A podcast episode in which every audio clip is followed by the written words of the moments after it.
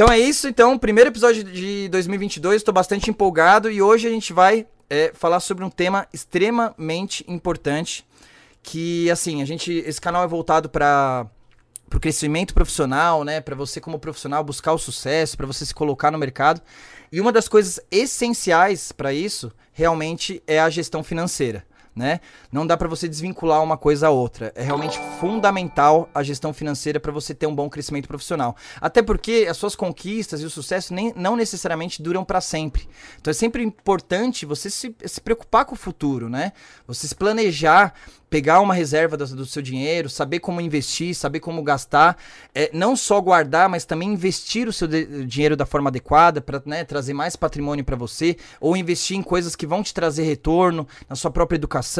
É, existem N formas, e se você não fazer a gestão adequada, mesmo que você con conquiste o crescimento, você simplesmente pode perder tudo, ou a situação pode mudar e você não conseguir né, pagar suas contas, né? recentemente aconteceu essa questão inusitada aí do Covid. Então esse assunto tem se tornado cada vez mais importante, sempre foi, né? Mas acho que é importante agora a gente falar sobre isso. E a gente, né, com um, um ano de canal, de, de canal falando sobre negócios, ainda não tinha entrado nesse tema. Culpa nossa, mas a gente vai resolver isso agora, justamente agora em 2022, com essa nossa convidada super especial que é uma especialista nisso. Ela não só orienta outras pessoas na gestão é, financeira, mas ela criou uma empresa, um negócio onde ela é, orienta diversos outros instrutores a, a, ganhar dinheiro com isso, a, a, a, passar o treinamento, o curso dela de educação financeira. Então, realmente, ela é especialista no assunto. Ela que criou o Instituto Soper. Né? Aí já fica mais fácil vocês saberem que é. Então seja muito bem-vinda ao Atena Podcast, Aline Soper. Dá um oi, oi para o pessoal aí, Aline. Oi, gente, obrigada. É um prazer estar aqui com vocês, poder ajudar aí, né, com quem está assistindo o canal, quem vai assistir esse podcast depois. E realmente, se a gente não aprender a cuidar do nosso dinheiro, a gente trabalha, trabalha, trabalha e tem aquela sensação de que chega no final do mês e para onde foi o meu dinheiro, né? Eu só estou trabalhando para pagar a conta e não sei onde foi parar meu dinheiro. Então, espero que hoje a gente consiga ajudar aqui quem está acompanhando a gente. Muito obrigada pelo convite. Que isso, Aline. Eu que agradeço aí a sua participação. Estou extremamente feliz de estar falando com você aqui. E realmente é um assunto essencial, né? E né, um, um problema clássico que tenho certeza que você deve comentar bastante aí é, com seu público, que é, é, a gente realmente não tem nenhuma instrução sobre isso, né? Muitas pessoas falam, é, acho que é, óbvio, é, é unânime que isso é extremamente importante, que deveria ter isso já no, no, no ensino fundamental, né? Já se, deveria ser uma aula obrigatória aí em, em, todas as escolas. E não, né? Infelizmente, existe uma falta de informação né, nessa questão de, de, gestão financeira que prejudica o crescimento de muitas pessoas, que potencializa né, as pessoas a passarem dificuldade já no país com tanta desigualdade que a gente passa.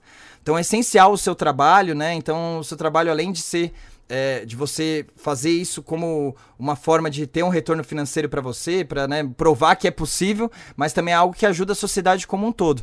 Mas é, eu queria entender como é que você percebeu isso, né? Se foi desde o berço ali, sempre né, te orientaram, você já sabia, ou você apanhou muito, teve que ter realmente muito prejuízo para perceber que isso era importante. É, aí eu queria que você contasse, para a gente começar, Aline, que você, que você contasse um pouquinho da sua história. É, se você sempre trabalhou nessa área financeira, se, ou não, como é que surgiu isso na sua vida? Muito bom. Então, quando eu conto como que eu comecei a me interessar por educação financeira, as pessoas acabam achando que o profissional de educação financeira é aquele profissional do, do nível técnico, contabilista ou bancário, né? As pessoas acham isso. Uhum. E esse uhum. não é o caso. Eu sou empresária, eu comecei minha primeira empresa com 17 anos. Nossa! E eu digo que eu tive o privilégio de ter os meus pais incentivando o empreendedorismo desde que eu era criança. Meu pai, ele era funcionário, trabalhava numa empresa com CLT, se aposentou na mesma empresa, né, com fez, trabalhou 25 anos na mesma empresa, se aposentou com 42 anos Caramba. na mesma empresa, mas ele também empreendeu. E ele entendeu que o empreendedorismo era um caminho para realmente mudar a vida da nossa família porque com o dinheiro que ele tinha do emprego dele, ele tinha uma renda, mas não era suficiente para mudar o patamar da, da, nossa família e empreendendo ele conseguiria isso. Então ele muito cedo começou a me explicar como que funcionava o mundo dos negócios, me incentivou a empreender.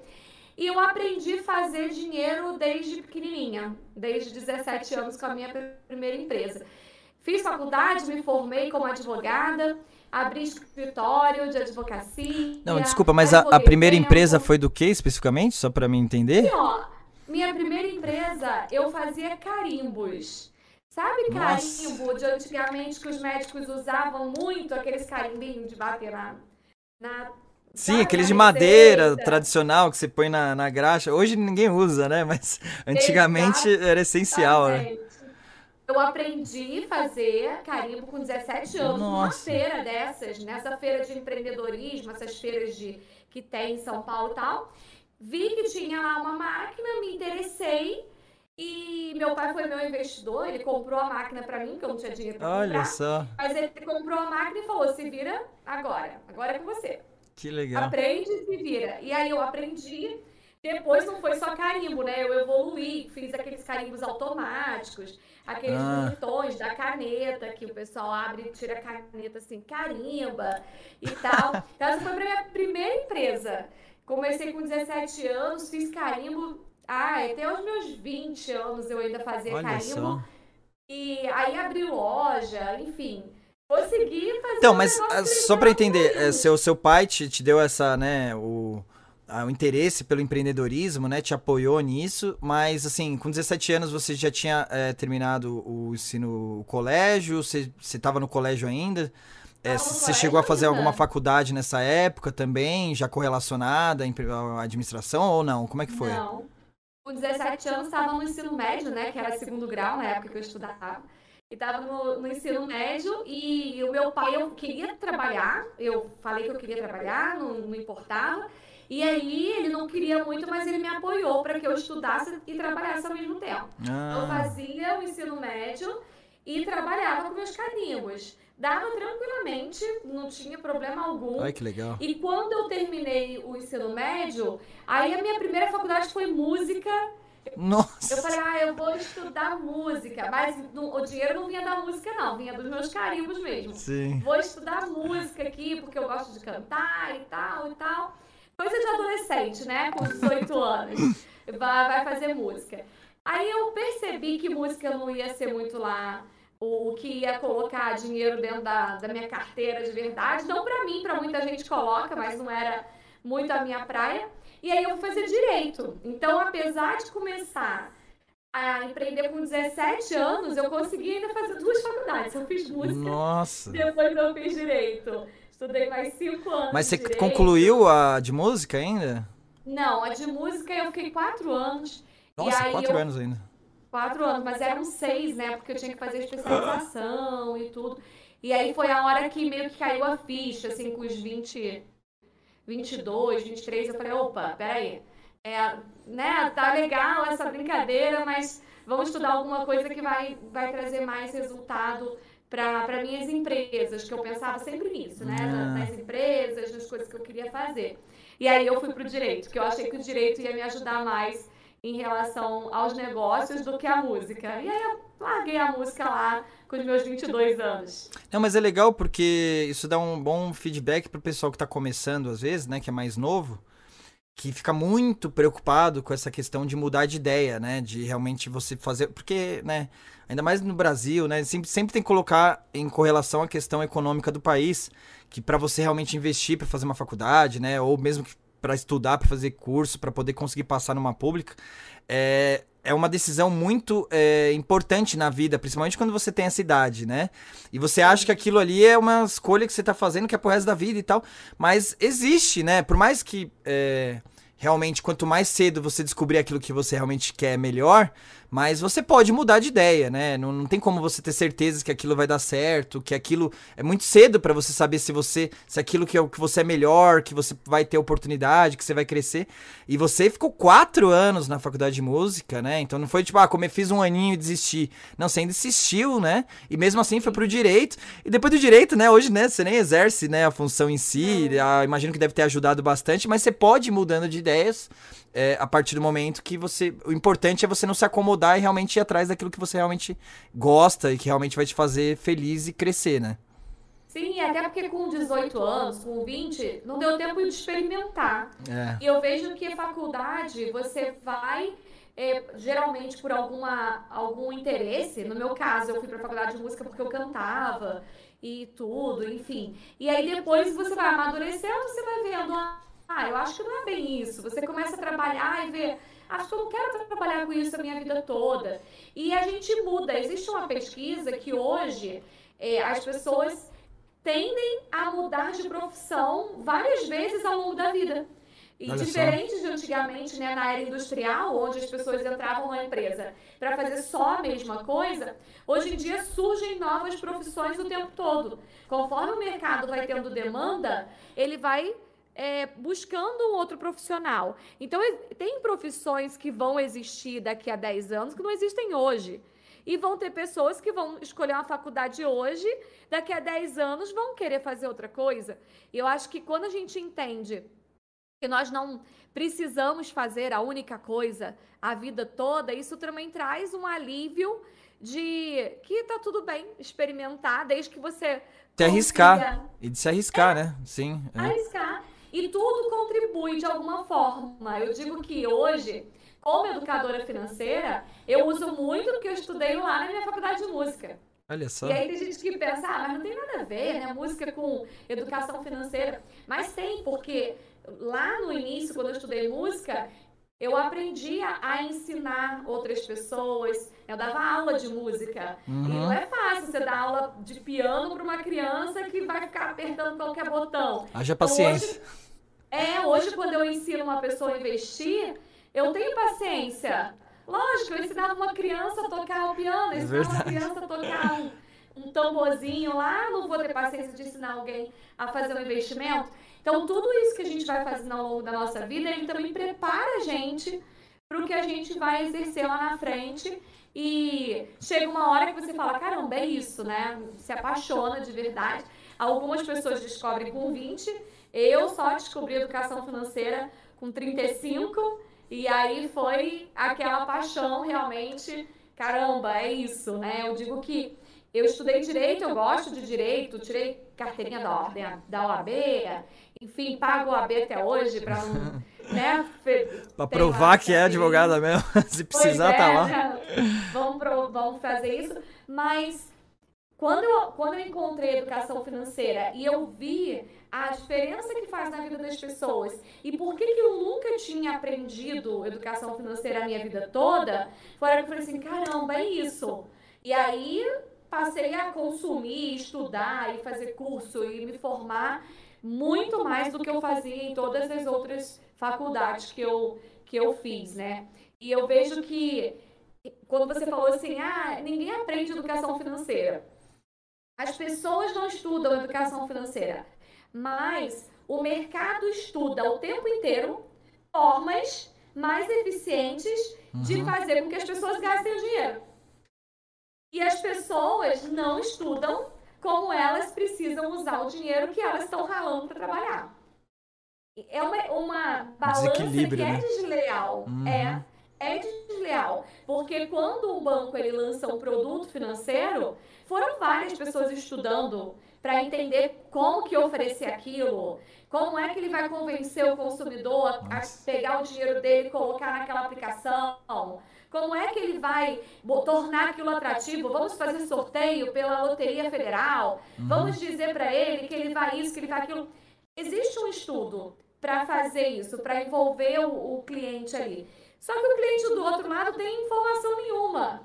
O cliente está só trabalhando, pegou o dinheiro, paga a conta dele quando vê não tem dinheiro nenhum. Então, quando eu percebi que esse jogo ele está em desequilíbrio, falei, poxa, tem muita gente precisando saber disso eu precisava saber, eu busquei educação financeira para me educar, apesar de ter aprendido a fazer dinheiro com 17 anos, né? Tive empresa, tive escola e tudo. Eu me sentia nessa balança desleal, como uhum. se eu tivesse o tempo todo trabalhando e pagando mais contas, mais contas, mais contas. Você chega uma hora e fala assim: caramba, será que é? É isso mesmo? É só trabalhar e pagar conta que é? que é o jogo aqui. Triste. Então eu fui buscar para mim E aí eu me apaixonei pelo assunto e comecei a ensinar, comecei a dar palestras, fazer cursos e tudo. Vi que eu não ia conseguir sozinha, e aí eu decidi formar outros educadores também e comecei a treinar, a formar os educadores para que eles também, através dos cursos, palestras, treinamentos, consultorias, pudessem ensinar. A gente tem um déficit muito grande no Brasil. Um déficit que nos próximos 30 anos vai ser difícil da gente cobrir, de Nossa. tanta gente que precisa. Caramba. Então, é, é, precisa de profissional, sabe? Sim, esse ponto que você colocou é, é uma perspectiva que eu nunca tive, que eu achei muito interessante. Que é, é a pura realidade, né? Você tem um mercado que é voltado para sempre otimizar o lado do, do, do mercado, né? Do, do cara que está fornecendo os recursos, os produtos, os serviços, é, que está querendo vender, né? E eles é composto por né, diversos especialistas de marketing, financeiros, para sempre poder explorar o máximo do seu bolso, né? Para ver a melhor forma de te convencer a gastar o seu dinheiro suado aí. E não necessariamente, né? Obviamente que não dá para generalizar, mas não necessariamente está associado é, o, o esforço deles em conseguir fazer você investir com o, o real retorno que você vai ter perante a isso. Então é um convencimento que não necessariamente é voltado em fazer o que, o que é melhor para o consumidor, né? E quem tem que proteger mais os seus interesses é você mesmo, né? A empresa está tá, tá protegendo os interesses dela de lucrar mais. E aí vira uma, uma competição totalmente desleal, né? Com pessoas formadas, graduadas, etc., contra a, a, o, consumidor no geral que, que não tem esse conhecimento, né? Por esse déficit que você mesmo falou. E a partir do momento que você consegue entender o jogo, muda completamente. Não é só uma perspectiva exclusivamente de você, ah, não, vou tirar da poupança e colocar num CDB, né? É, em cada compra você começa a ter uma, uma análise mais profunda sobre isso, né? Isso eu achei muito interessante que você coloca. É isso mesmo, porque as possibilidades são tantas que as pessoas ficam perdidas. É. Antigamente você colocava seu dinheiro, recebia, colocava dinheiro no banco, no máximo tinha uma poupança ali uhum. e tudo bem. Hoje em dia é tanta possibilidade, tanta oportunidade Ninguém foi preparado para isso. Então, o consumidor. E a pessoa não sabe nem que ela é uma consumidora, né? Uhum. Ela acha que a relação dela com o banco é uma outra relação. É, o é meu, tipo governo, sei lá, é, é. prestador de serviço. é, é alguma coisa, ele tá me ajudando, me é, ajuda. Nossa, ela Putz, ela é não se coloca ali como uma consumidora. Dentro do banco, eu sou uma consumidora. Na hora que eu aceito uma proposta de um cartão de crédito, eu estou comprando um serviço que o banco está me prestando. Aquele limite do cartão de crédito é um empréstimo. Uhum. Só que as uhum. pessoas não sabem que aquilo é um empréstimo. E aí começam todos os problemas relacionados a isso. Então, é, a falta da educação financeira ela é estrutural. É. Verdade. E as pessoas ainda não se deram conta de que realmente essa sensação de que a gente trabalha, trabalha, trabalha e nunca tem dinheiro, não é por acaso. Uhum. É porque nós fomos preparados só para trabalhar mesmo e comprar coisas. Nós não fomos preparados para trabalhar e saber qual é o jogo do dinheiro para entender, opa, eu vou defender os meus interesses. Tá tudo bem se o banco quer vender o que for, mas eu preciso defender os meus interesses aqui, a minha família, o meu conforto, a minha segurança. E é esse o trabalho do educador financeiro. É mais do que é, ensinar a pessoa a investir e ganhar muito dinheiro na bolsa de valores. Não. É ensinar aquele pai de família como é que ele protege a família dele uhum. para ele não, não passar uma necessidade se ele ficar desempregado. É como é que ele protege a família dele para que o filho dele possa continuar estudando numa escola pública, uma escola particular, porque se ele se desequilibra, em pouco tempo ele precisa tirar os filhos da escola particular porque ele não tem mais dinheiro para pagar é, é essa estrutura da, da nossa sociedade que a gente tem um déficit muito grande. E aí foi esse momento que eu, que sempre fui uma educadora, uhum. né, desde lá da faculdade de música, eu percebi que era uma, era uma paixão minha ensinar sobre isso e ver a diferença que isso faz na vida das pessoas. E aí, há seis anos que eu faço isso, desde que eu acordo até a hora que eu durmo. Não, é, então, eu achei muito legal dessa sua perspectiva e seu objetivo principal, né? Obviamente deve ter cursos evoluídos que você dá e etc, né? Como especialista no assunto e tal. Mas é, o, o início, né, do fundamental é o conhecimento básico, é entender como a parada funciona, né? A lógica, pelo menos, né? Porque aí, por justamente é, o pessoal já ir para um nível mais avançado, parece algo muito complexo, muito surreal e intimida, né? Da, da pessoa querer aprender e querer evoluir e, e fazer o básico da, da, da, parada. E aí você, quando você não tem o conhecimento, e aí assim, né? Quem tem. Eu vim da área de vendas, né? Então o básico aí. É, de vendas é quando a pessoa não tem conhecimento e você tem o conhecimento, você é detentor da informação. Então é, você consegue é, por isso que eu não gosto dessa palavra, mas é facilmente manipular a pessoa, porque é, é, é uma luta é, novamente desleal, né? A pessoa com conhecimento argumentando com uma pessoa que não tem conhecimento. Então parece que tudo que eu falar, eu vou falar com propriedade, vai fazer mais sentido. E eu já tive a experiência, inclusive, que eu trabalhei em banco. É assim como você já, já ouviu um pouco dessa história, né? Vim de baixo ali, trabalhei como estagiário num, num, num banco que nem existe mais hoje, que foi adquirido aí, né, nessa lambança. E eu fui estagiário daqueles Posso Ajudar do coletinho, sabe? Uhum. E assim, quando, querendo ou não, por mais que eu, eu tava na, na, no, na base da pirâmide ali, no cargo mais baixo possível dentro de um banco, mas só de estar tá do outro lado, não só não estar como consumidor, mas estar do outro lado do banco em si, né, como, como, como, como prestador de serviço, por assim dizer, é, a sua visão já muda completamente, né?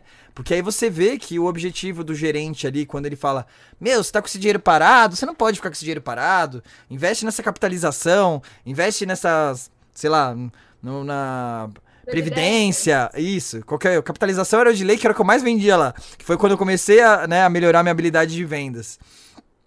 É, quando ele te oferece isso, não é por uma perspectiva dele estar tá querendo realmente te ajudar é porque existe uma cobrança gigantesca, isso é padrão de banco, né? Como é padrão de a maioria das empresas em trazer resultado, né? Então, ah, tem que ter meta de, é, sei lá, 100 mil de capitalização é, no final da tarde. Ah, tem que ter meta de não sei quanto de previdência, de um milhão de previdência até segunda-feira. Então, assim, é, para isso, o cara vai usar a estratégia que for, o discurso que for para te convencer. E para você que não tem o conhecimento, parece realmente que ele tá querendo te ajudar. E isso é triste. E às vezes não precisa ser um especialista, né? É, com um pouco da base de como funciona isso, de ter essa visão, do conhecimento básico de como as coisas funcionam, já te dá um senso de crítico para poder falar: não, peraí. O cara tá querendo vender para mim. Beleza, a proposta eu posso até avaliar, mas é, não necessariamente. Deixa eu ver outras opções, deixa eu comparar. E isso básico realmente falta, né? Exatamente, porque a pessoa não sabe nem o que ela tá comprando. Ela compra. Assina um contrato. No mercado e alguém falasse assim: toma aqui, ó, esse miojo aqui, ó, é um alimento mais nutritivo que tem nesse mercado. Ele vai te alimentar, você vai ser uma pessoa Dureza. mais saudável, mais isso, mais aquilo. Toma esse miojo. Aí a pessoa que nunca ouviu falar num miojo na vida, né, no macarrão instantâneo, ela vai, nossa, é descobrir, né, vou levar e vou comer isso todo dia, que, que isso que vai me sustentar. Mas não, a gente sabe que aquilo ali vai matar uma fome provisória, mas não é uhum. nutritivo. que tem sódio, etc. É, vai fazer mal, né? Com o produto do banco é a mesma coisa. O título de capitalização, para quem sabe o que é, sabe que não é um bom produto. Mas quem não sabe, ah, tô juntando dinheiro e ainda vou concorrer a prêmio. Então a pessoa, ela, ela grava aquilo na cabeça dela e às vezes ela tá pagando os juros do cheque especial para pagar aquele título de Nossa, é verdade. Sabe? Que absurdo. Então, né? assim, é um problema mesmo que as pessoas vão se afundando ali, e aí ela tá com um problema, e aí ela usou o cartão de crédito, não conseguiu pagar, aí ela vai pedir ajuda, aí o gerente indica um outro empréstimo, aí faz um outro empréstimo. Daqui a pouco a pessoa tá perdendo casa, tá perdendo carro, e não sabe mais o que fazer, e, e se separa, enfim. Por quê? Você foi jogar um jogo que você não estava preparado para jogar.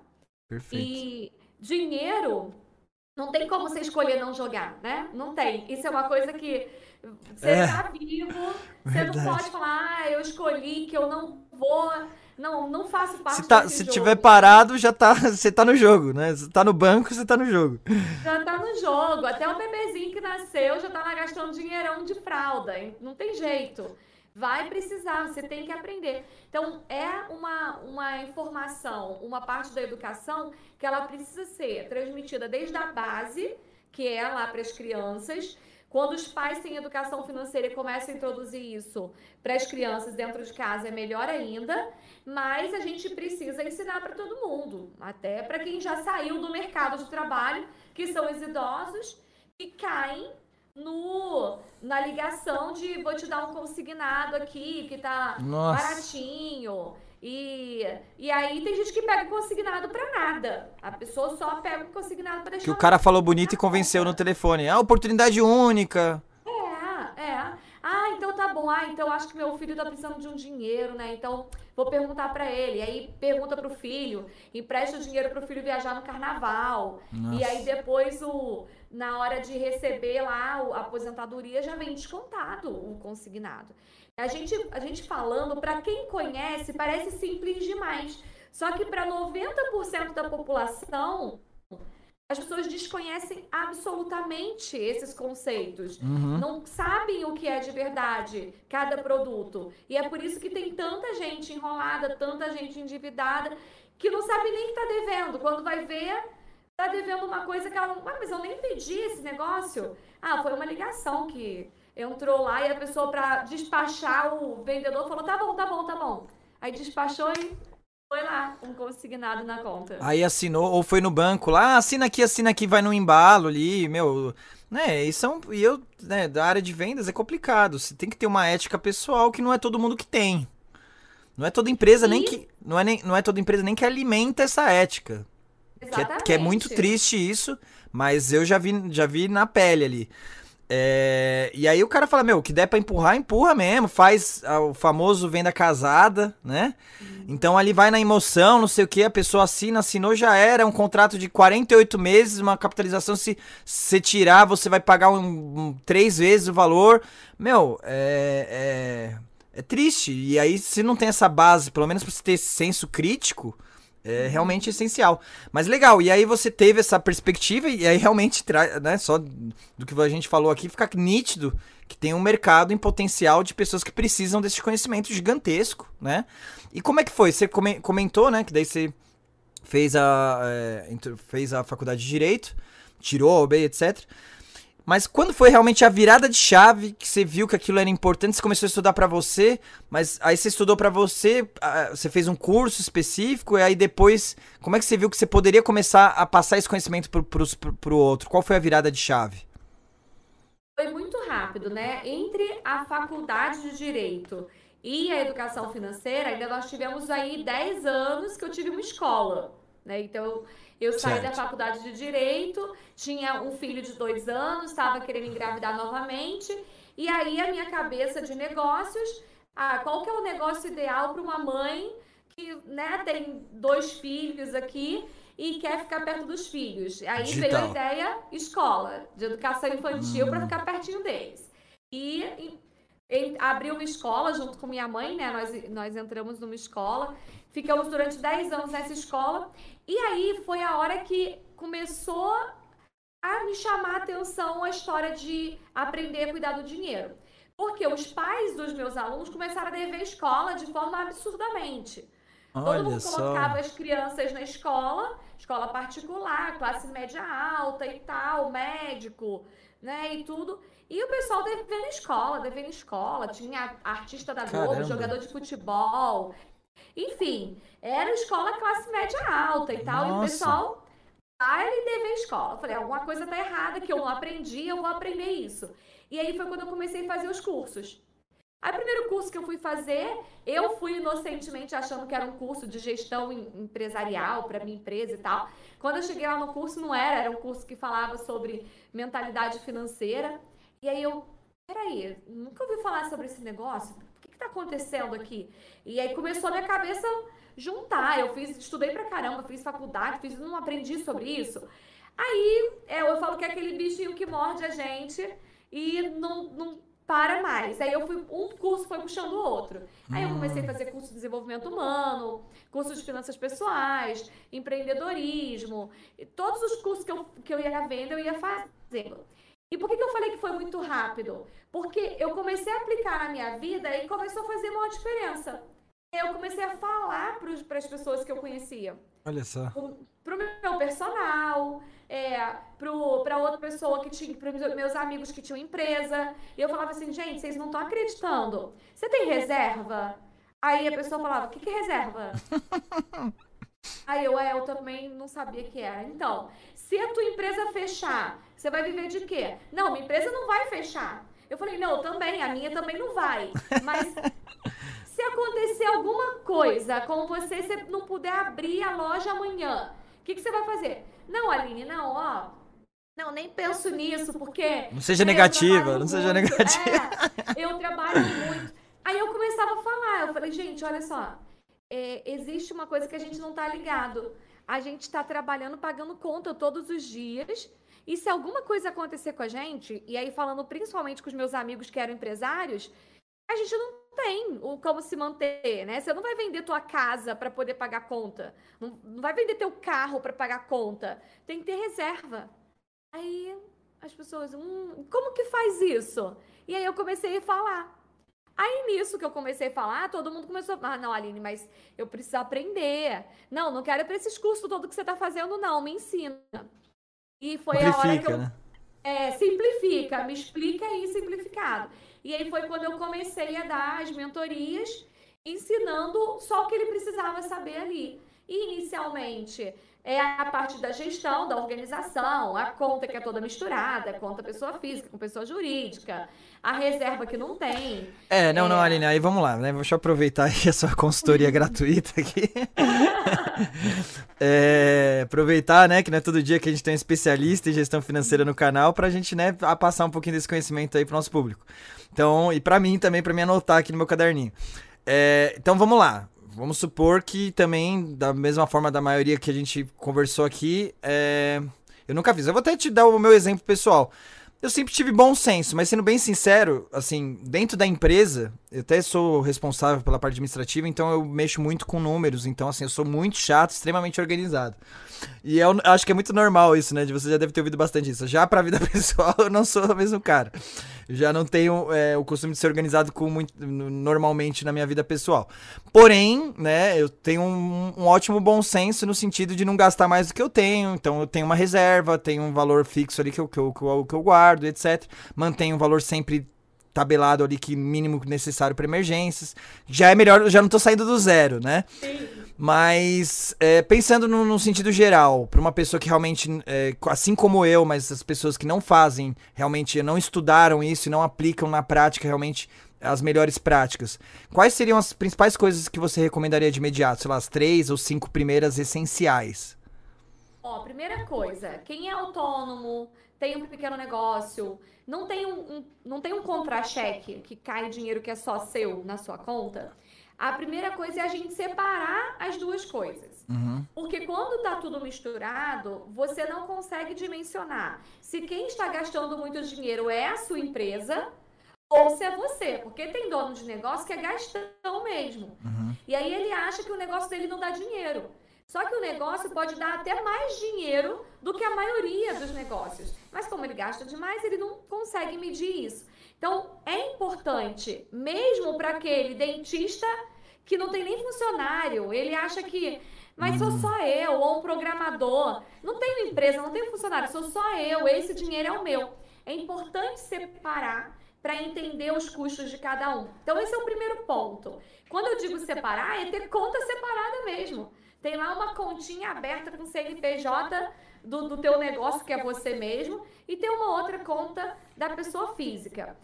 E não usar o dinheiro inteiro que recebe todo mês.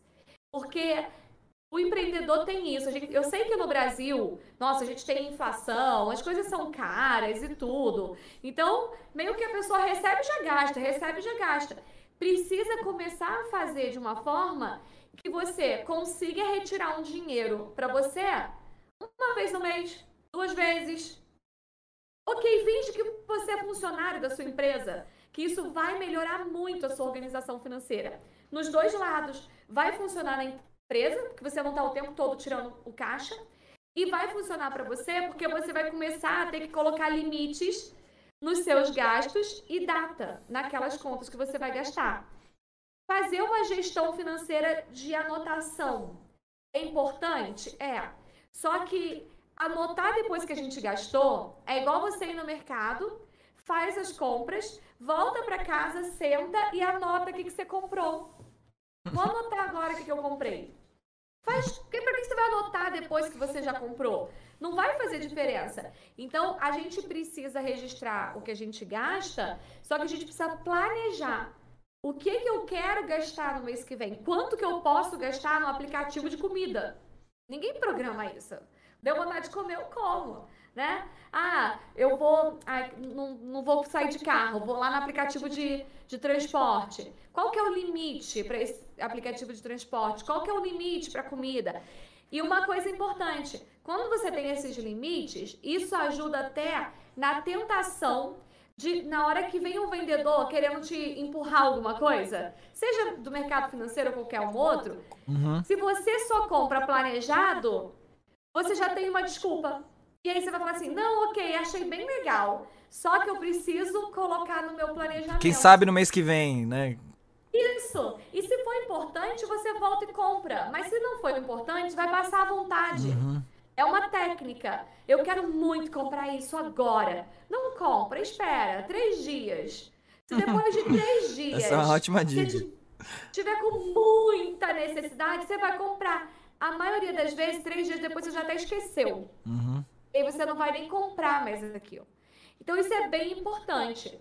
Quando eu comecei a falar de reserva e eu falei que eu não sabia que precisava, a maioria das pessoas não sabe, mesmo quem tem o seu próprio negócio, precisa pensar numa reserva pessoal, que é diferente da reserva da empresa, para você se manter no mínimo seis meses. E é meio, né, você fala assim, caramba, seis meses para me manter, é, gente, a gente teve a prova aí da pandemia. Uhum. Teve gente que teve que fechar a loja e não foi 14 dias, né? Foram bem mais. É, mesmo Até... quem guardou seis meses também fechou nesse caso aí, mas, mas imagina quem nem fechou seis meses. E nesses seis meses você se planejou, tentou fazer um outro Exatamente. negócio, outra fonte de renda, né?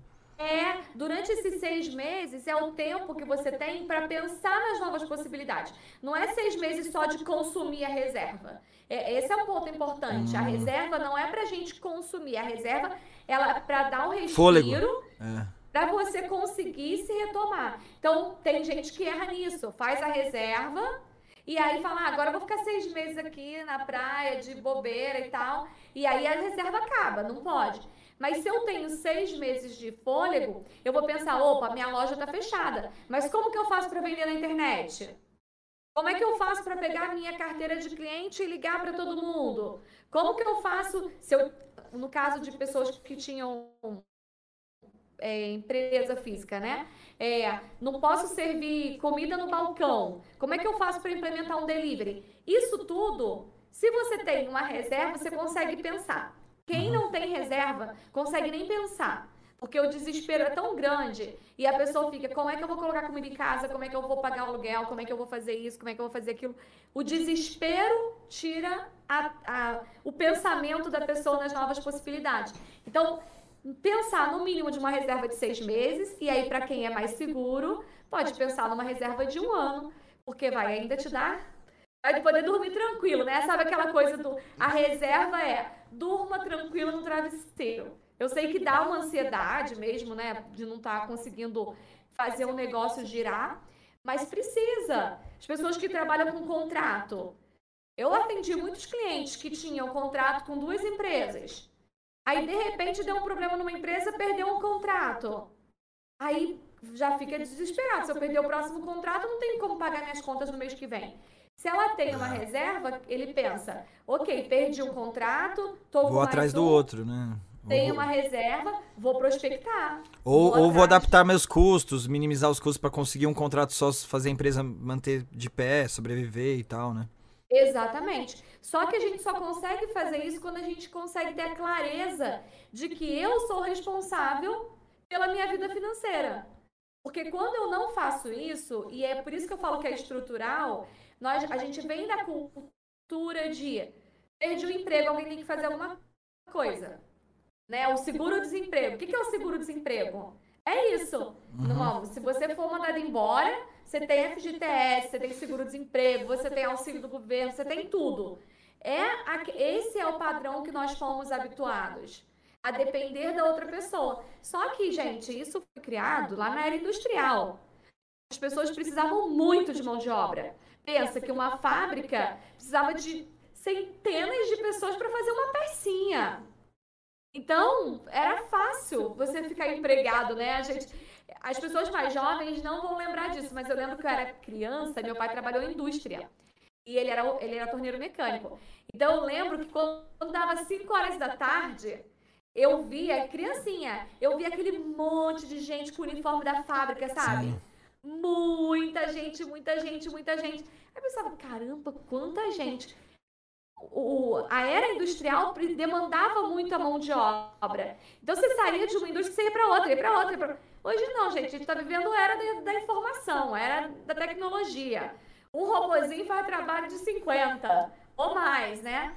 Então, a, nós, como profissionais, a gente tem que assumir essa responsabilidade sobre o nosso dinheiro para a gente não ficar refém de que preciso de um CLT agora, senão minha vida acabou, não vou conseguir sustentar minha família. Então, é esse ponto de observação para quem é CLT ou para quem é autônomo, é muito importante observar que hoje a gente não tem não tem estabilidade, tá? Quem acreditava em estabilidade, até funcionários públicos do meu país, eu conheci funcionários públicos e atendi que ficaram seis meses sem receber salário. Onde que a gente ia imaginar isso alguma vez na vida, né? Então, é. reserva financeira é fundamental para todo mundo. Diminui o estresse, briga no casamento, é, queda de cabelo, tudo isso.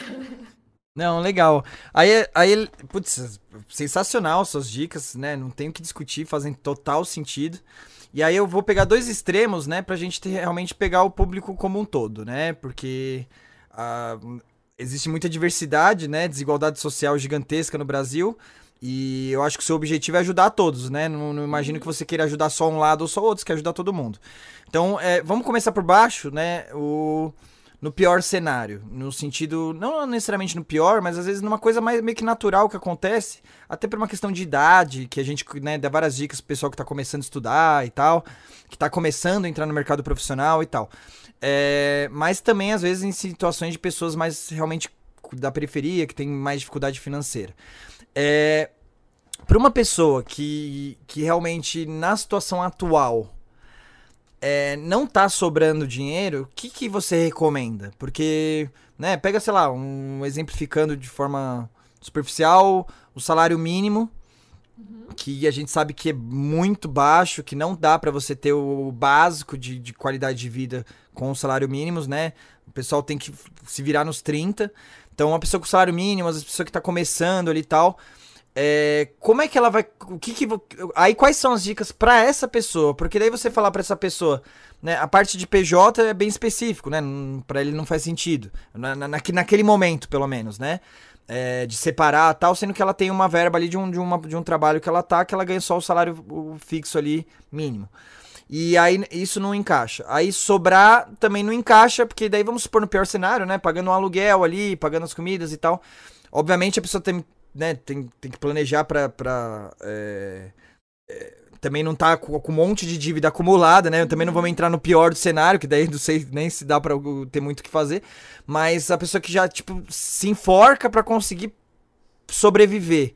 Qual que seriam as dicas principais para essa pessoa na gestão financeira para ela poder não e sair daquele patamar, né? Porque também ninguém uhum. quer ficar nisso para sempre. Qual que seriam as suas recomendações?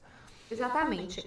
Nesse ponto, e aí todo mundo que está ou na, no início da vida financeira, no mercado, ou que está recebendo salário mínimo, ou recebe dois salários e ainda é muito baixo. É muito baixo por causa dos custos. O foco nesse momento é, é aumentar a renda, buscando qualificação profissional.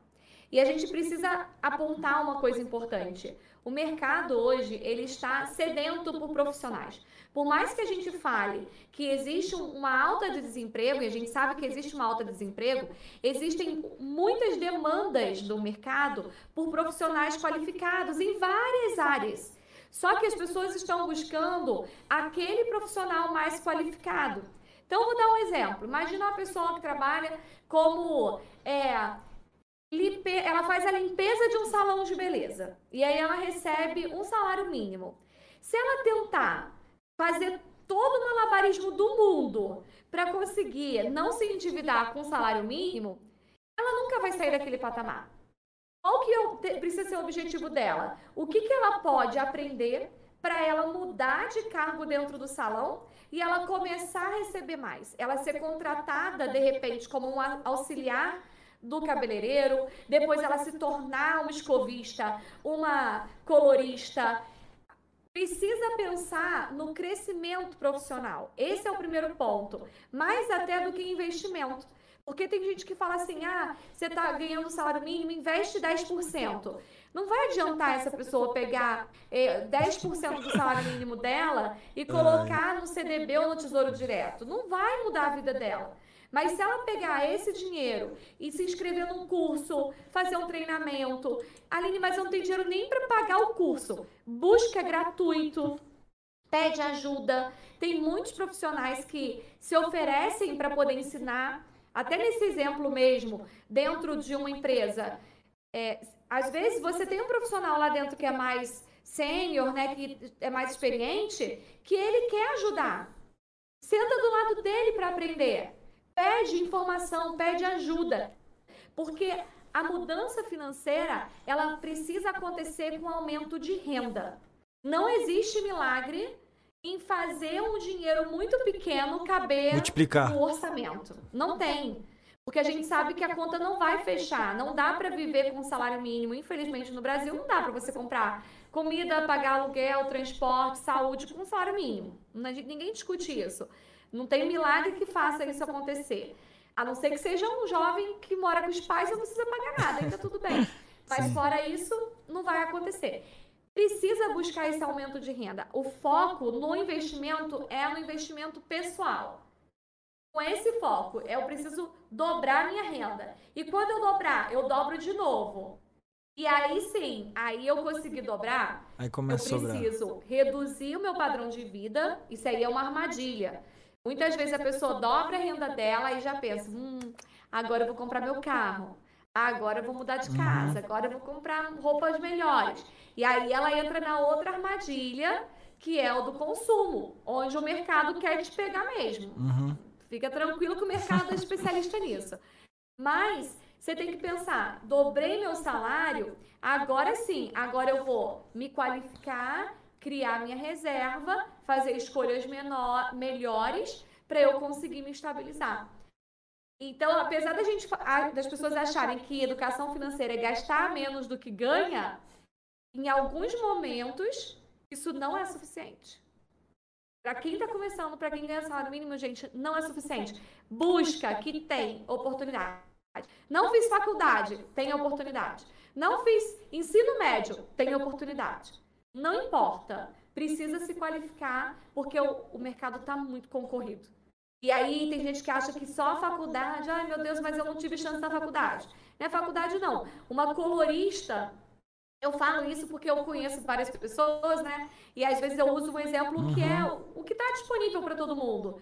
É, uma colorista de, de salão de beleza consegue receber por mês 4, 5 mil reais. E tem gente com, com diploma de engenharia no, no, debaixo do braço que não recebe isso. Uhum. E para ela ser uma colorista, uma cabeleireira, ela não precisa ter feito faculdade. Então, olhar as oportunidades de mercado como forma de fazer dinheiro. Como que eu posso fazer dinheiro para conseguir, sim, aí organizar o dinheiro que eu tenho e aí aprender a investir e tudo. Mas, gente, não se iludam, tá? Um tesouro direto vai deixar ninguém rico.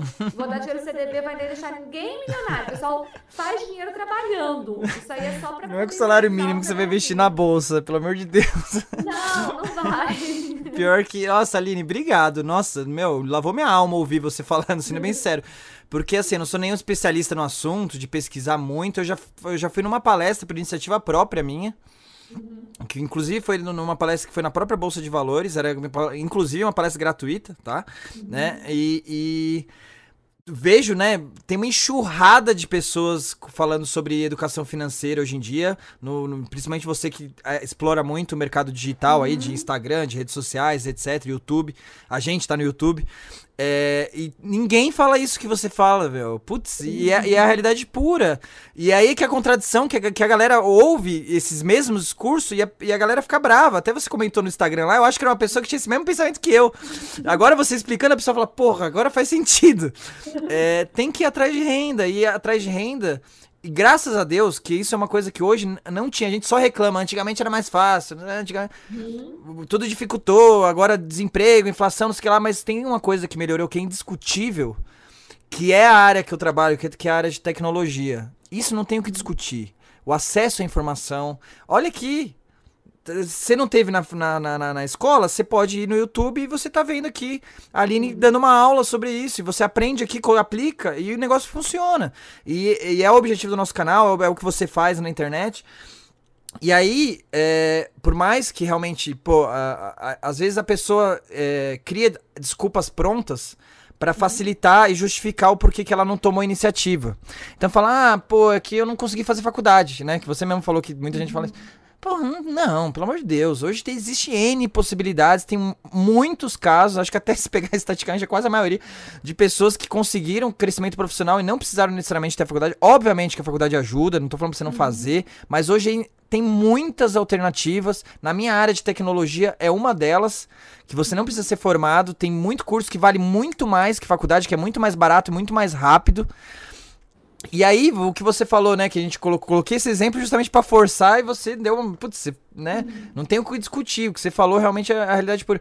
E aí, dentro do, do valor que você falou, tipo, ah, 10%, não tem como você investir 10%, não vai, não vai fazer mais, não vai mudar em nada, só, só vai te atrapalhar. Mas se você pegar esses 10% para pelo menos conseguir tentar que eu sei que até para muitas gente ainda é uma dificuldade, infelizmente ainda é uma dificuldade. Mas se você pelo menos tentar manter, continuar pagando a internet, Uhum. Em vez de investir e separar para investir em CDB, fazer tesouro direto, consegue pelo menos manter, não deixa cancelar a internet, coloca isso, faz o planejamento para pelo menos você conseguir isso. Porque com a internet, há N possibilidades de cursos que você tem gratuito, e isso é realidade.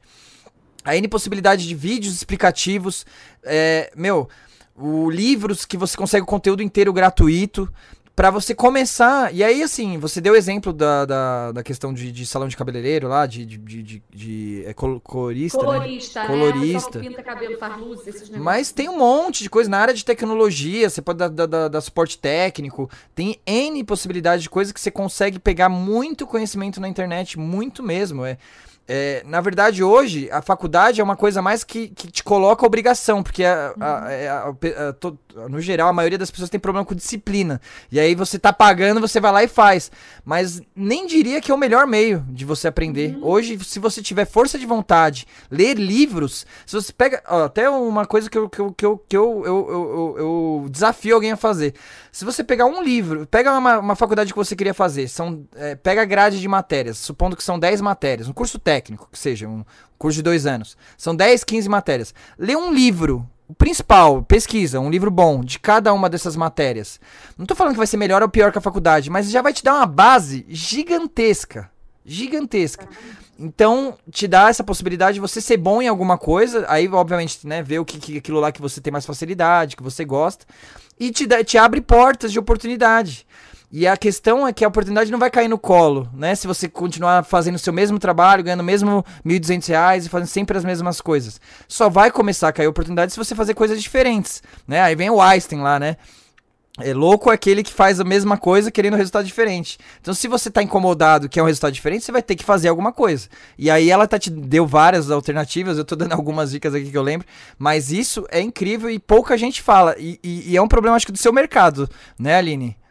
Sim, e sabe por quê? Porque muitas pessoas que estão na internet falando sobre educação financeira e são patrocinados pelas instituições financeiras. É. Então, gente, na hora que a pessoa fala, pega o seu dinheiro e coloca na bolsa, quando você pega o seu dinheiro e coloca na bolsa, você está pegando o seu capital e dando para outra pessoa trabalhar. Aí você tem que pensar, nesse momento é mais importante eu pegar o meu dinheiro e colocar em mim para eu me capacitar e eu valer mais, ou eu pegar esse dinheiro e dar para a Magazine Luiza abrir mais loja? O que, que eu quero fazer agora? Sabe? Então, claro que chega um momento que você tem suficiente para manter sua família, para investir na sua capacitação profissional, e é melhor você colocar lá para ele continuar crescendo do que você gastar o dinheiro à toa. Lógico que é. Sim. Mas quando a gente fala de pessoas que ainda não têm como se manter, como investir profissionalmente, como crescer, Gente, não tem jeito. Vocês não podem ficar caindo nessas historinhas, não. Depois, ai meu Deus do céu, achei que ia ficar rico, comprei uma ação e. Não vai, não vai. Por isso que eu falo que eu, eu ensino educação financeira de verdade, sabe? Eu não tenho Real. contrato nenhum é, com instituição nenhuma, não tenho, eu formo meus educadores, então não tenho preocupação de dizer que tem que fazer isso. Não. Cada caso é um caso e, principalmente, o que você investe em você, ninguém tira. Todas as vezes. Nossa, todas isso é o mantra. Conheçam, é. é. Todo mundo que eu conheço que saiu de uma situação de pobreza e que enriqueceu, fez isso trabalhando, investindo em si próprio e empreendendo. Mas ninguém que pegou lá 100 reais, colocou no tesouro direto e ficou rico com, com 100 reais. Ninguém, zero. Da Betina lá, da, sei lá da onde. Zero. É verdade. Então, invistam em vocês, acreditem, gente. O mercado está sedento por pessoas qualificadas. Em tudo. Se você tiver um celular e você for muito bom responder mensagem no celular, você pode ser muito bem pago para responder mensagem no celular, mas tem que ser bom nisso.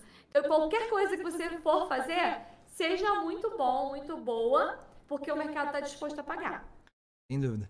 E é o que você falou, e eu né, fico de, de, de, exemplo da minha história de vida, não sou especialista no assunto, mas fala contando da minha vida pessoal. E eu sempre tive isso como mantra e me ajudou a chegar onde eu tô, graças a Deus, né? Hoje, né, sou um dos sócios aí da Atena Security, já tenho outros negócios, etc. E graças, é o melhor investimento que você pode fazer na sua vida é em si mesmo. É, é um investimento que, assim, acho que não tem, né, Aline, não. como comparar em níveis, né, tipo, pô, ah, não, sim, eu, eu invisto até em Bitcoin. É, quem acompanha o canal aí pode ver que teve um pessoal que, que veio aqui da, da IAP, que deu uma aula falando sobre Bitcoin para mim, para mim também, eu sou cliente dos caras, uhum. é um uhum. ótimo investimento. Eles não patrocinam o canal, eu falo por, experiência própria aqui mesmo, que depois assistem os episódios anteriores que eles falam sobre, sobre esse assunto bastante. Eu invisto em Bitcoin, pô, dá um retorno muito legal, é o melhor investimento que eu, dos últimos tempos que eu já fiz, mas na, nem se compara nem migalha com o investimento que eu fiz em mim mesmo, que foi, né, faculdade, pós-graduação, mais de 10 cursos diferentes. E não é só investimento de dinheiro, é investimento de tempo. Muitos cursos que eu fiz hoje de vendas, de administração, financeiro, liderança, vários gratuitos, vários online. Mas, pô, tem que parar e fazer. Também é dedicação, é esforço, é tempo, do mesmo jeito. E esses investimentos, nossa, sem dúvida, é, multiplicaram. Então, sei lá, se você investir X, o negócio já tá 100 vezes X e não tem Bitcoin, não tem bolsa de valores que chega nem próximo disso. Então é a recomendação que eu dou e nesse, nessa etapa que você falou, é, concordo 100% que é essencial. Isso mesmo. E, gente, é buscar o conhecimento. E aí eu quero até deixar aqui o meu reconhecimento para os profissionais de TI, porque o que, o que vocês fazem é incrível, né? Permite que a gente leve conhecimento para para outras pessoas. Eu lembro que quando eu comecei minha primeira fábrica de carimbos, com 17 anos, não tinha YouTube. Eu não tinha onde aprender, eu precisava usar o CorelDRAW, eu não sabia. E aí eu tive que comprar um livro dessa grossura aqui. Cheguei em casa sozinha, lia lá o tutorial e fazia, aprendi a usar o CorelDRAW com um livro dessa grossura. Hoje, hoje é só abrir aqui, pesquisar como fazer tal coisa e tem. Então a, a gente reclama da nossa situação hoje, mas a gente vive uma era espetacular, gente, de oportunidade, de aprendizado, de conhecimento. A gente só precisa entender que mudou o formato. Uhum. O dinheiro mudou. Hoje o dinheiro está no conhecimento. Antigamente o dinheiro estava na mão de obra ali, apertar o botão. Hoje está no conhecimento. Então, se você quer ter mais dinheiro, você tem que buscar conhecimento e ser um profissional bem qualificado em qualquer coisa que você faça. É, porque daí se a bolsa variou, inflação, etc. Meu, você pode perder tudo. Uma, a, o, o, conhecimento que você adquiriu, você não perde. É seu, vai ser uhum. sempre. Ele pode estar te trazendo mais ou menos dinheiro, mas é, ele vai te acompanhar pro resto da vida e vai te ajudar sempre em diversas situações, né? Então, realmente, né, isso daí é indiscutível que eu acho que é o melhor investimento. Mas legal, agora a gente, né, fomos pro, pro exemplo, né, pro, pro um lado do extremo, agora vamos pro outro lado não vou muito no extremo tão alto, porque daí a gente tá falando com uma porcentagem muito pequena do país, né? Eu quero pegar o público maior aí, mas assim, é, as pessoas que realmente conseguiram um estágio lá de crescimento profissional, ou seja, como, como empresário, como empreendedor, ou ganhando bem dentro de uma empresa e tal, que já tem uma condição, a, é, já está sobrando uma, uma renda ali que ele consegue realmente fazer um investimento. Então, assim, é, você colocou muito bem isso, e realmente é um problema, né, que a gente vê bastante, que enquanto sua renda está subindo, seus custos estão subindo, você vai estar tá sempre, desculpa a palavra, mas está sempre na merda, né? Tipo, não adianta. Se você, né, o cara, exemplo que a gente colocou, do 1.200, o cara ganha, gasta 1.100, ele já tá no, no, sufoco. Se ele começar a ganhar 5 mil e estiver gastando 4.800, se der uma pandemia, alguma coisa, o cara vai continuar no sufoco do mesmo jeito. E muita gente, infelizmente, é realmente evolui dessa forma. E você já deu a dica que isso não pode acontecer. Mas pegando uma pessoa que já tá numa com situação um pouquinho mais confortável, que realmente tá sobrando, né? Sei lá, já tá. O cara gasta, nesse mesmo exemplo, 5, o cara gasta 4. Em vez de 5, de, de 4,800, o cara gasta 3, sobra 2. O que, que ele faz com essa renda extra? Quais são as suas recomendações? Então, primeira coisa é essa: não cair na roda dos boletos. Essa, é, a gente parece que a gente quer trabalhar para pagar boleto, aí quando a gente ganha mais, a gente arruma mais boleto para caber no, no orçamento, né? É. E isso é muito doido. Eu conheci clientes que falavam assim, falaram assim comigo: caramba, eu tô, a gente estava pagando um apartamento e acabamos de pagar. E o dinheiro que pagava o apartamento está sumindo. Então eu vou arrumar outro apartamento para pagar, porque o dinheiro some de qualquer jeito. Então, é, é, exatamente não sabe, não ter controle do dinheiro ali. A primeira coisa, você domina o dinheiro, não é o dinheiro que te domina. Esse é o primeiro ponto. Viva com menos do que você recebe. Lembra que um dia você conseguiu viver com metade do que você ganha hoje? Então, continua vivendo com metade.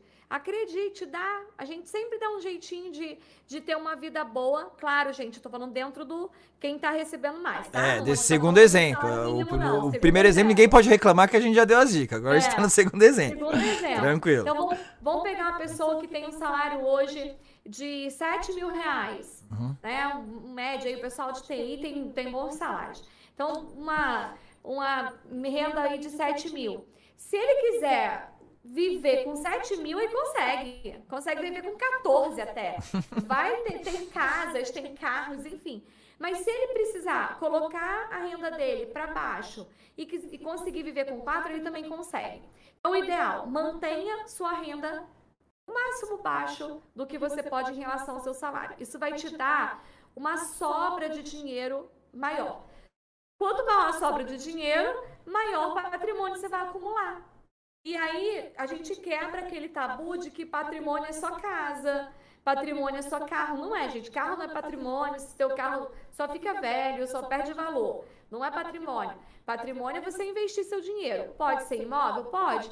Mas pode ser uma carteira de investimento? Também pode. Qual que é a dica? Diversificação. Que as pessoas ouvem falar nessa palavrinha e não sabem o que, que é. Mas é exatamente porque no mercado financeiro nada é Nada é garantido.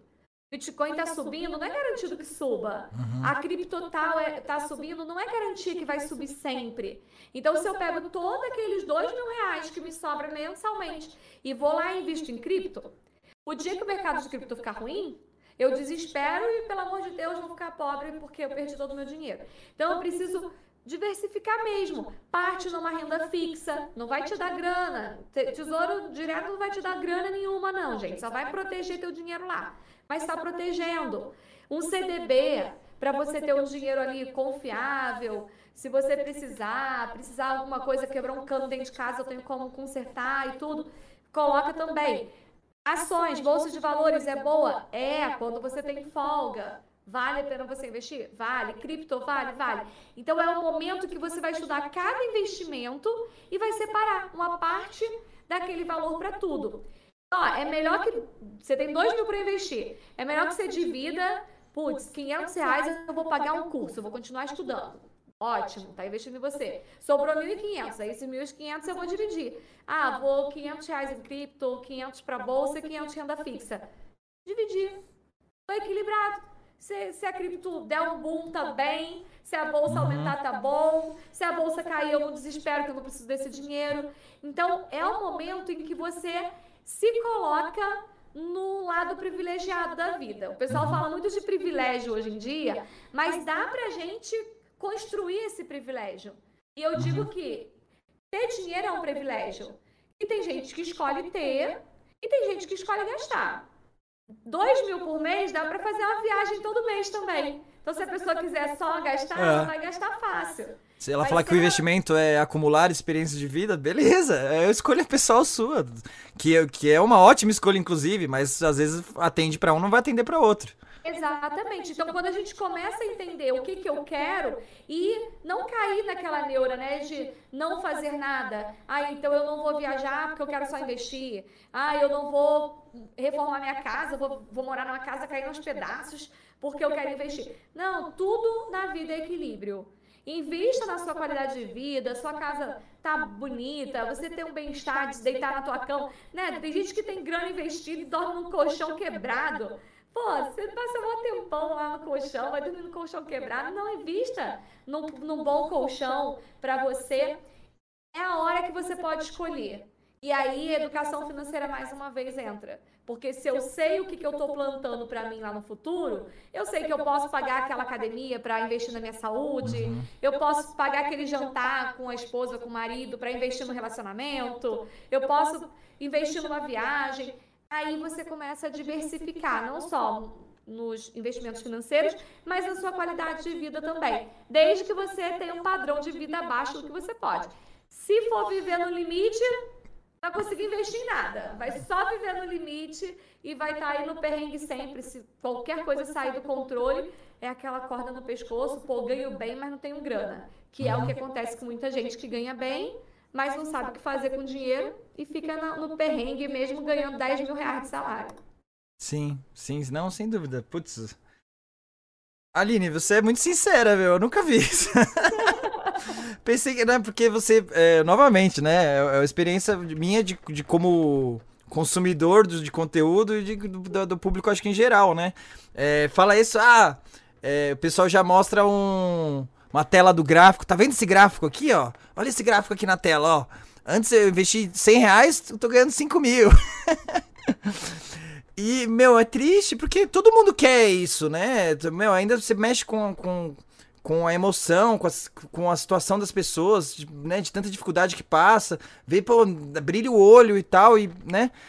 E aí você pensa que aquilo é aquela realidade e tal, e às vezes é um sonho. Não tô falando que todas as vezes não pode ser que aconteça, mas assim, não existe fórmula mágica, senão todo mundo seguiria, né? Se fosse fácil assim ganhar dinheiro, todo mundo estaria investindo em criptomoeda, todo mundo estaria investindo na bolsa.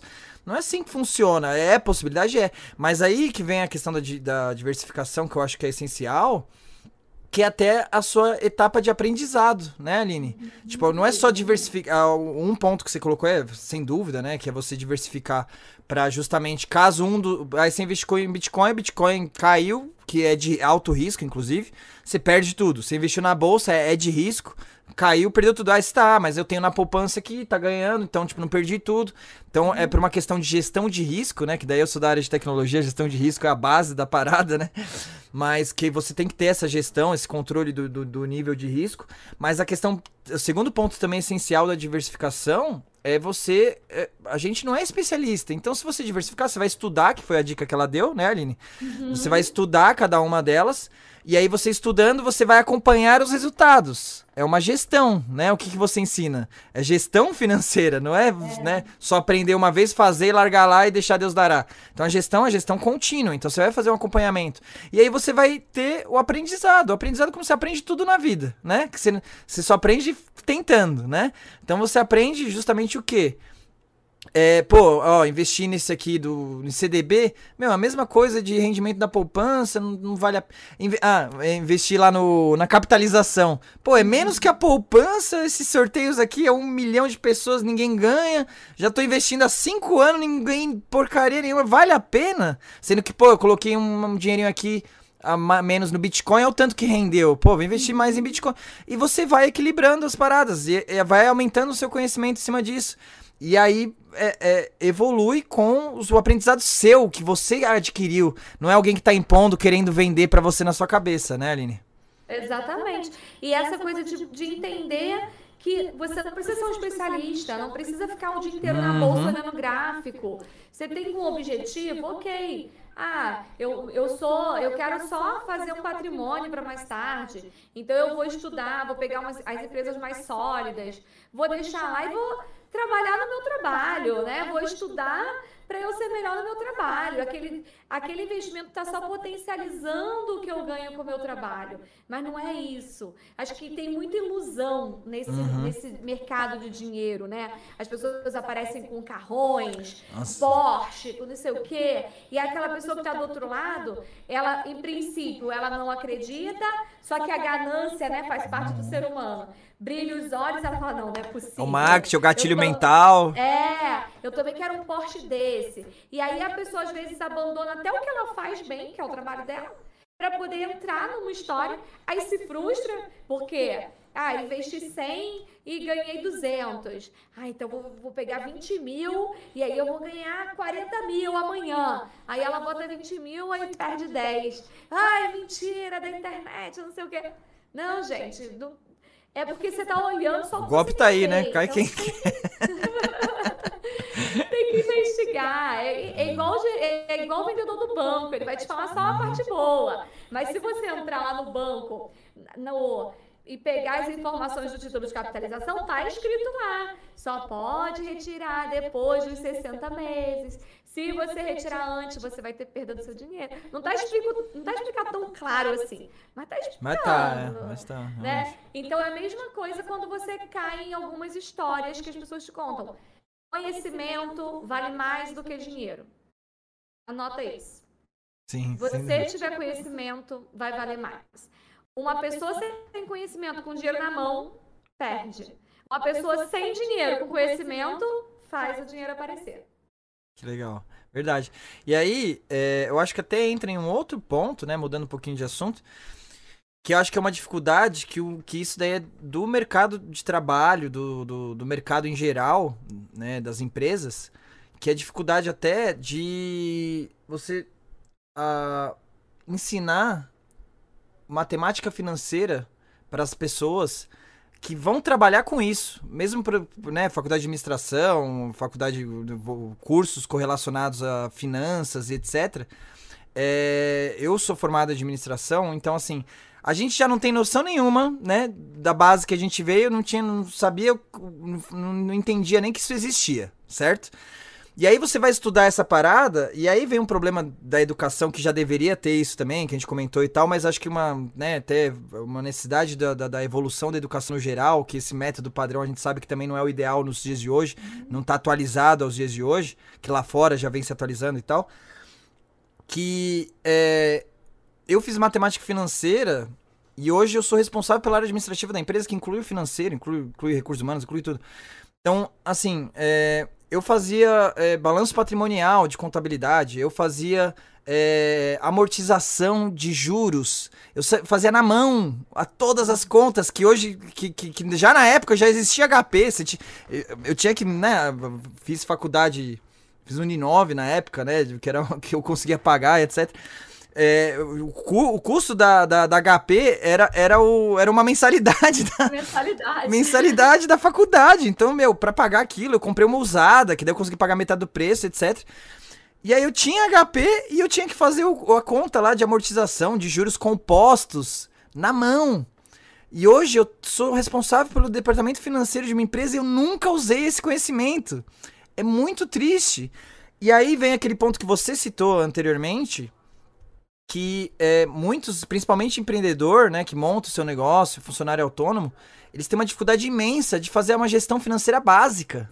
Sim. E por isso que as a maioria das empresas falem, por causa de simplesmente o cara não tem noção é, de, se a, o negócio dele tá dando dinheiro ou não. Ele vê que tá, tá movimentando, ele vê que tem dinheiro cliente pagando e ele e vê o produto que ele o custo, mas ele não tem noção de, de é, ponto de equilíbrio, o nível, o nível mínimo de, de venda que ele tem que fazer para ele poder ter um lucro, é, a margem do valor do produto dele de lucro, que, do lucro bruto, lucro líquido, é, o quanto que ele tem de retorno em cima de cada venda, quantas vendas ele precisa, a média de venda, quanto que é preocupante, quanto que não é que são coisas, meu, básicas do básico, se a gente já fizesse com as nossas. Porque é a mesma coisa do que você está ensinando para a vida pessoal. Não tem diferença, gente. É obviamente que aí a quantidade, o número é maior, a quantidade de processos, de produtos são maiores, mas é a mesma gestão. Nem que seja no Excel, aí conforme a empresa vai crescendo, você vai ter que contratar um sistema, mas o sistema vai fazer a mesma coisa, só vai facilitar a visualização. Você tem que ter isso. E existe uma dificuldade gigantesca de entrar isso na cabeça das pessoas por não terem essa base. E eu acho que com essa base que você dá, até pro cara que monta o um negócio, ele começa já. Não, pô, eu faço isso na minha vida pessoal, agora o mínimo da gestão eu tenho que fazer. E o cara que não faz, quebra. Sim, e é imaginar que é muito complexo. E não é. Não é. Mais uma vez, o pessoal de TI facilitou muito a vida aí de todo mundo. Porque hoje a gente tem programas de gestão financeira a um custo baixo que se paga infinitamente, porque o, o tanto que você evita de perder dinheiro uhum. dentro do seu negócio, é, fazendo uma boa gestão, você consegue pagar um valor, nossa, gente, simbólico que você paga no, no é. software de gestão uhum. hoje. E você não precisa usar nem HP não precisa usar, não precisa fazer a fórmula do Excel. Uhum. Você consegue isso tudo pronto. E eu vejo que isso também vem do histórico da gente achar que é tudo muito intuitivo. Ah, eu vou abrir um negócio. Ah, todo mundo sabe fazer conta. E aí a pessoa vai e abre um negócio porque ela acha que ela sabe fazer conta. Ela sabe somar e multiplicar, pronto. Né? Só é isso e acabou. E uhum. advogado sabe fazer conta de 10%. Fora isso, é, acabou ali. Só que se um empre empreendedor, seja ele dono de uma clínica de estética ou dono de um serviço X de pet shop, se ele consegue fazer uma gestão financeira daquele negócio, usando um software de gestão, colocando alguém para fazer, porque existe muito esse medo de pagar, mas eu vou aumentar o meu custo, vou ter que pagar alguém para fazer esse controle para mim. Só que o dinheiro que você não paga para alguém fazer, você perde porque não tem controle, é, ficam várias coisas inadimplentes, porque os clientes não pagam e a pessoa não faz controle de inadimplência, paga juros porque não consegue fazer controle da uhum. data de vencimento, então paga as contas todas com multa, com juros. Tem uma confusão gigantesca no, no financeiro, não consegue saber se realmente aquele produto está dando lucro, porque muita gente é é, usa aquilo que eu usava quando eu era, tinha 15 anos, é, né? O famoso paga para trabalhar. 10, vende por 20 é. e tá ganhando dinheiro. Só que você não, não computou os custos que você tem para vender aquele produto por 20. Quando você compra o produto por 10 e vende por 20, você não está tendo 100% de lucro, não. Você pode ter prejuízo vendendo por 20. Só que só dá para fazer isso quando faz a organização, quando faz a gestão, quando lança. Então, eu acho que o mercado do, do empreendedor, ele precisa entender que não é intuitivo. Que ninguém nasce sabendo, que ele precisa se especializar. E aí, mais uma vez, gente, não precisa fazer faculdade de administração para aprender isso. Muita gente acha que quer, quer empreender, tem que fazer faculdade de administração. Não precisa, hoje tem cursos. Uhum que, que vão te ensinar essa gestão. Curso que você faz de três meses, de seis meses, vai aprender gestão. Você pode contratar alguém para poder te ensinar. Você tem assistentes financeiros hoje, né? Inclusive no nosso instituto a gente forma até assistente financeiro. A pessoa não tá nem CLT, ela faz da casa dela mesmo, faz toda a gestão financeira lá. lança todas as contas a pagar, contas a receber, faz o balanço, te diz o que está dando certo, o que, que não dá. A pessoa está lá no interior de Minas, uhum. trabalhando para alguém que tem uma, um escritório em São Paulo.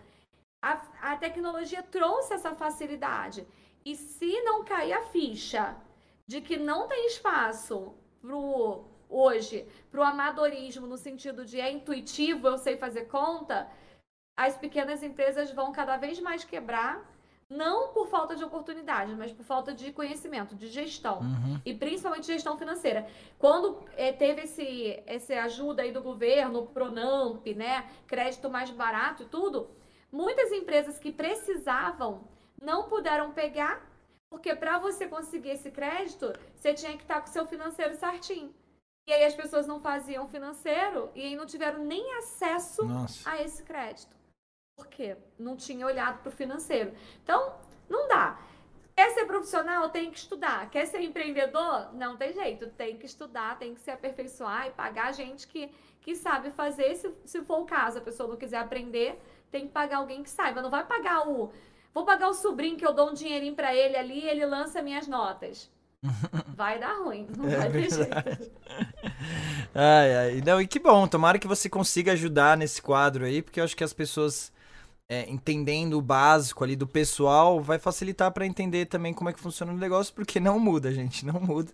É controle, é o que ela me explicou, citou diversas vezes, né, Aline? Controle e planejamento, controle e planejamento. Você saber o que você tá gastando, o que você tá recebendo, o que você tá gastando e planejar. Que, ah, meu objetivo é gastar menos, meu objetivo, aqui eu posso gastar mais, aqui não.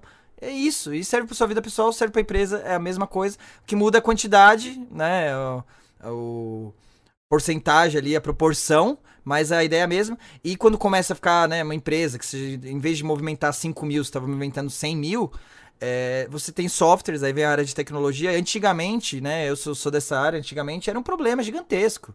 Né? Qualquer sistema de RP, né, que é os sistemas normalmente que faz esse controle financeiro, você tinha muito poucos no mercado, né? A concorrência era bem. Existe o monopólio dos grandes fabricantes de, de, de, de software de RP. Então você tinha só lá o SAP, a TOTOS, né? Que são as referências aí.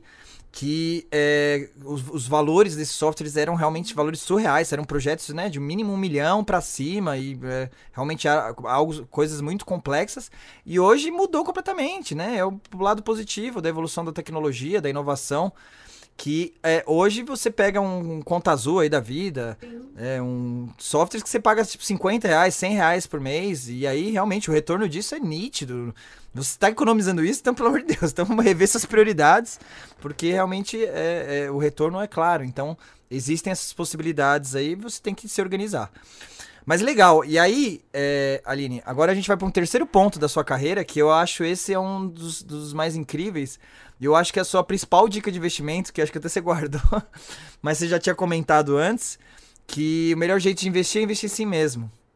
E você desde cedo descobriu isso, eu até queria que você citasse aí alguns o histórico disso. Desde muito cedo, pela sua história que você contou aqui pra gente, ficou claro que você viu que a melhor forma de investimento, por mais que você tenha dado várias dicas legais aí, é investir em si mesmo e é empreender, né? Então você é um exemplo de empreendedora, né? Só que citando, você já citou uns quatro negócios aí diferentes que você abriu. Queria que você citasse todos, só pra gente ter uma noção. Mas é, eu queria que você entrasse nesse último ponto, que além de você já né, orientar outras pessoas, você viu uma sacada maior que não só, né, que isso tem vários cursos aí, acho que você também fornece esse tipo de curso de orientar as uhum. pessoas, o público em geral, mas agora você é, é tá conseguindo multiplicar isso, né, com uhum. é, não só formando, orientando pessoas, no, passando esse conhecimento para frente, mas formando pessoas para ensinarem outras pessoas. E hoje acho que é o seu principal é, negócio, né? Aí eu queria que uhum. você explicasse como isso é, como isso surgiu, né? Como você é, viu esse potencial e está explorando isso e como isso funciona hoje na prática. Tá? Mas antes disso, eu quero saber quantos negócios você teve. Me fala num, num, num cronológico aí, todas as empresas que você já abriu. Olha, você acredita que quando eu vou contar, eu, eu mesma esqueço? Nossa. Porque eu sou uma empreendedora que cresceu numa, dentro de uma fábrica, né? Meu pai, a empresa do meu pai nasceu dentro de casa. Eu vi meu pai empreendendo. E eu achava aquilo uau, nossa, que incrível. Então, assim, eu comecei muito nova, oficialmente com 17. Mas antes dos 17, É, eu já tinha feito é, curso de corte e costura, tinha comprado três máquinas e tinha montado uma confecção dentro, dentro de casa, né? Caramba! E, e aí eu fazia camisas. Eu lembro que eu cantava numa banda e a gente fazia as camisas com a marca da banda para poder vender e tal. Olha só. Então, é, é, essa aí eu esqueço, porque foi antes da minha, do meu empreendimento oficial. Às vezes meus amigos falam assim, Aline, você esquece de contar da confecção. Eu falo, gente, eu esqueço mesmo, porque eu marquei lá Uhum. a minha fábrica de carimbos como sendo a primeira. Então eu, eu vim empreendendo muito cedo. Aí depois da fábrica de carimbo, eu expandi os negócios e ela virou uma empresa de sinalização visual, né? De comunicação visual. Nossa. Fazia é, vitrine de Adesivo. loja, vitrine, Vitrine, de ah. loja, adesivo de carros. Olha só. Aqueles carros personalizados, sabe? Essas coisas todas. Então, Do carimbo, olha que viagem, né? Como as coisas, né, vão. Você vai vendo as oportunidades, o negócio vai, né, cara, Vai. pra uns caminhos às E vezes surreais. a gente, a gente fazia muito dinheiro adesivando carro. Muito É mesmo? dinheiro, sabe? É, Caramba. era. Era eu, meu marido meu cunhado, a gente abriu uma loja, eu era novinha, casei com, com 19 anos, então é, meu marido tinha 20, eu tinha 19, a gente estava naquela coisa empreendendo, e até hoje meu marido é meu sócio. E então eu já tive loja, abri no shopping, aí foi furada, porque minha loja tava bombando lá na, na rua, né, adesivando carro. Eu falei, não, eu vou pro shopping, né, porque aí com shopping, cara, eu vou ter uma loja no shopping. Aí eu fui, fiz um contrato lá de locação de quiosque em shopping, e ninguém queria comprar adesivo dentro do shopping. Foi uma furada minha. E eu fiquei Aí, isso é legal, né? Que você vê que nem não é tudo que dá certo, né? É altos e baixos. Teve Que alguns legal. que não deram certo. E aí a gente teve que fechar a loja do shopping e entregar o quiosque, enfim, foi minha decepção assim de empreendedorismo. E aí depois da loja do shopping, eu fui para, aí eu fui pro direito, fiz faculdade, abri escritório de, de advocacia com as minhas amigas que eram minhas sócias. Depois eu saí da, da- do escritório de advocacia, fui para escola. Aí eu abri uma escola de educação infantil. Tive 10 anos essa escola, deu certo e tudo. Nossa. Só que eu tava cansada, não, não era muito a minha praia, sabe? Essa coisa de, ai, a mãe reclamando de chupeta, mamadeira, fralda. Enquanto você é tem filho pequeno, você aguenta, né? O Mas engraçado é que você, que na, de- ah, depende da fase da sua vida, você monta um negócio, não importa. Sim, Dá pra ver as fases da sua vida de acordo com as empresas que você teve. Você se formou em direito, fez o escritório de advocacia. Você foi mãe, fez uma escola. É. Você gostava de a banda, você teve uma banda. Tipo, meu, de, de música você tinha uma banda. Caramba, é muito engraçado isso. É, O empreendedorismo tá tenho na veia mesmo. Eu tenho uma característica multipotencial, né? Eu gosto de muita coisa. E o empreendedorismo tá ali. Eu acredito de verdade que dá pra você empreender e fazer dinheiro com qualquer coisa. Absolutamente qualquer coisa, tá? Essa é uma crença que eu tenho e eu sou prova disso. E aí, falando dessas coisas que não deram certo, enquanto eu tava na escola, que eu queria sair da escola, eu falei, vou comprar uma franquia, vou sair dessa escola, vou dar um jeito, que eu não queria mais. Meus filhos estavam crescendo, não queria mais ficar lá eh, ouvindo reclamação de chupeta e mamadeira. aí eu falei, vou para uma franquia. E aí eu fui buscar o mercado de franquia e eu comprei uma franquia de limpeza doméstica. Nossa. Nada a ver com nada, mas eu achei, ó, vou botar só as pessoas para trabalhar e eu vou empreender. Eu acho que a mentalidade que eu tenho como empresária é exatamente essa. Empresariar é você colocar mão de obra, e recursos para fazer o dinheiro para você. Então, na franquia de, de limpeza doméstica, foi mais ou menos isso. Uhum. Aí eu comprei a primeira unidade, comecei a ter cliente e tal, comprei a segunda unidade e aí começou a me dar uma dor de cabeça, porque não sei se vocês têm ideia, mas todos os dias de manhã a gente tinha 60 casas para fazer faxina e as faxineiras tinham que chegar na hora, tinham que Nossa. dar conta de limpar, não podiam quebrar as coisas, não podia, né, sumir nada dentro da casa do cliente. E, no, enfim. A gestão operacional muito difícil, né? Muito complexa. muito complexo o operacional. E aí, quando eu percebi que o operacional era complexo demais e tal, aí eu falei, vou vender essa franquia. Aí eu vendi a franquia, eh, eu não perdi dinheiro, Olha porque eu, eu fui atrás de alguém que já tinha franquia, que gostava, e negociei as minhas unidades. E aí foi a hora que eu fui para educação financeira. E aí eu comecei a ensinar como falei, né, comecei a fazer as mentorias eu mesma ensinando, fazendo palestra, fazendo curso. E aí eu descobri que eu poderia potencializar não só a minha empresa, mas o propósito formando novos educadores. Porque enquanto eu, Aline, só conseguiria dar uma palestra por dia, se eu tivesse formando 100 educadores, a gente poderia fazer 100 palestras. Uhum. E hoje, na, o meu instituto, né, hoje eu tenho uma empresa, um instituto de formação profissional, a gente tem 6 mil alunos. É Nossa. É só né, na formação de educadores financeiros.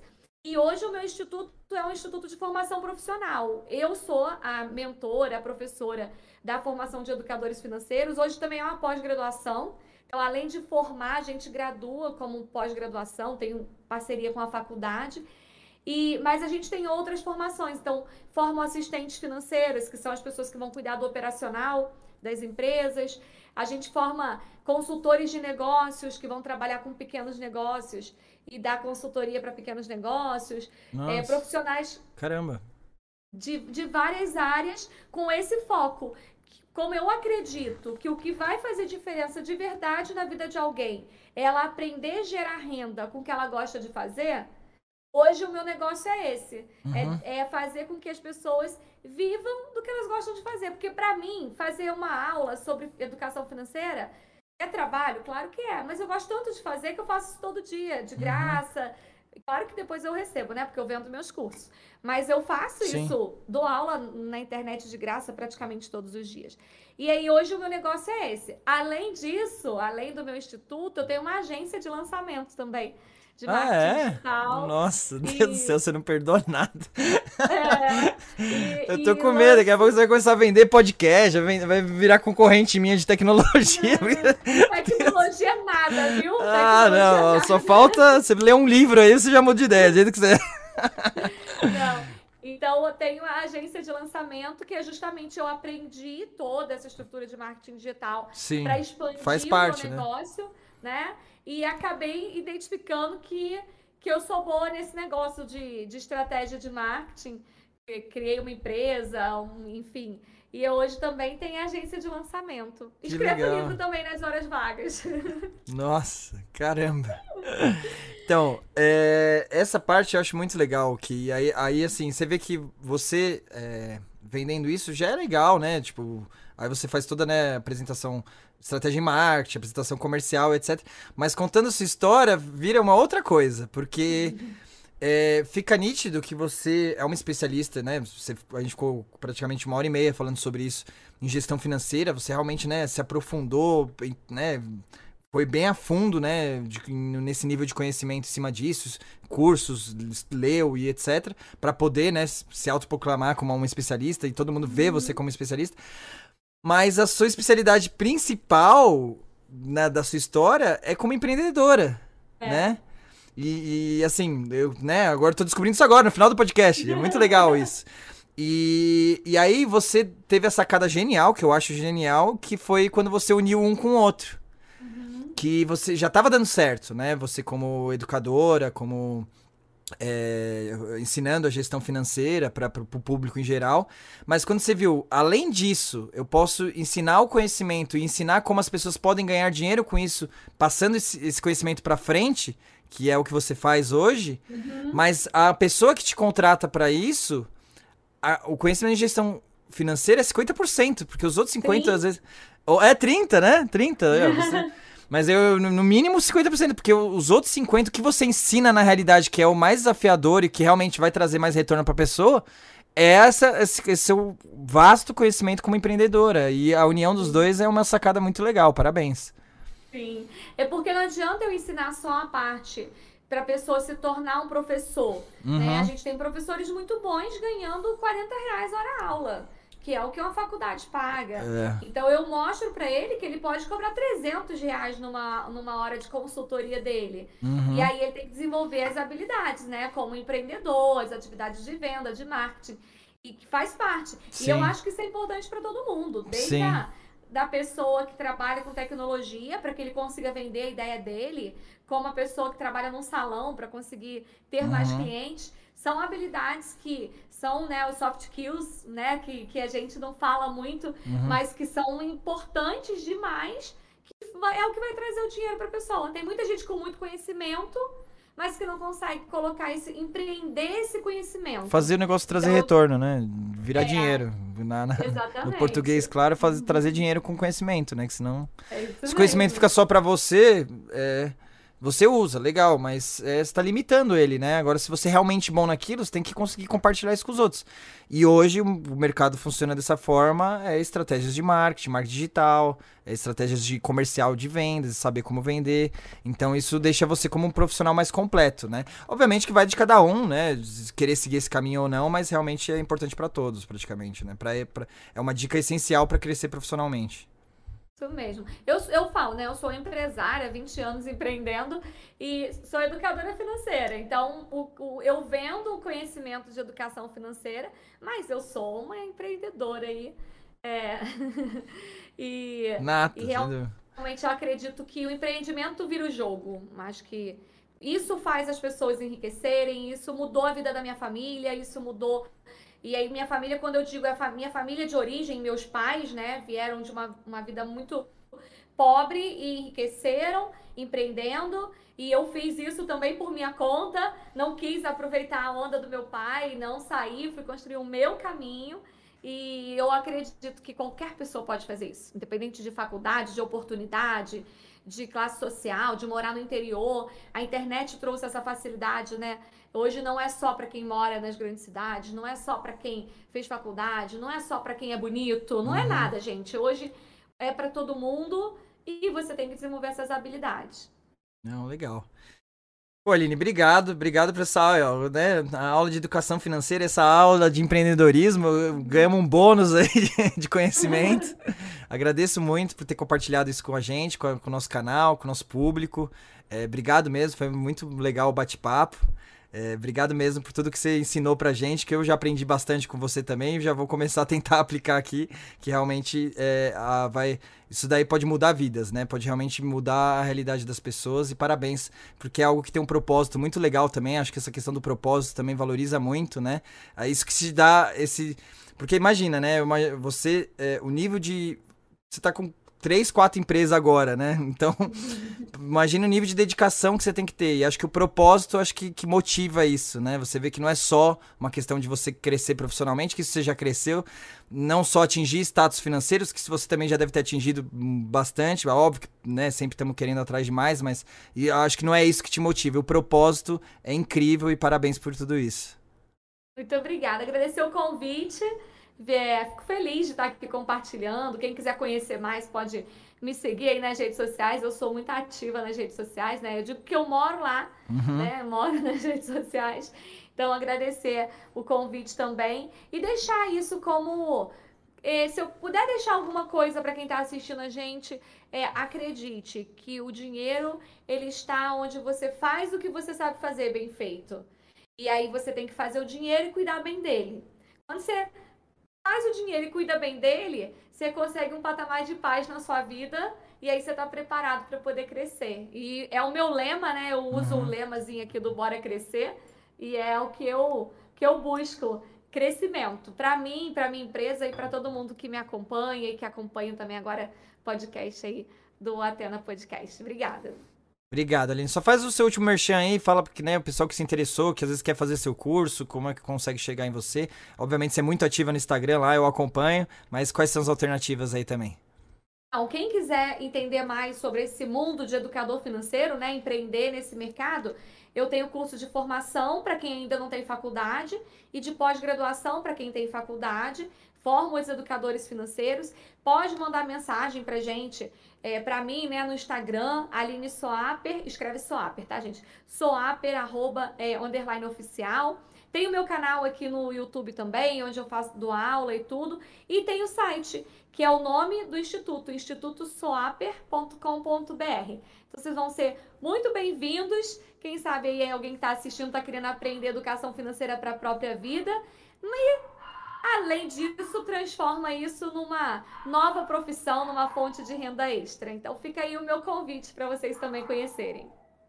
Show de bola, Aline. Obrigadão, obrigado por ter participado. Aí, assim, eu vou encerrar aqui. Segura um pouquinho na linha, só pra gente depois, no, nos bastidores, aí, a gente conversar um pouquinho.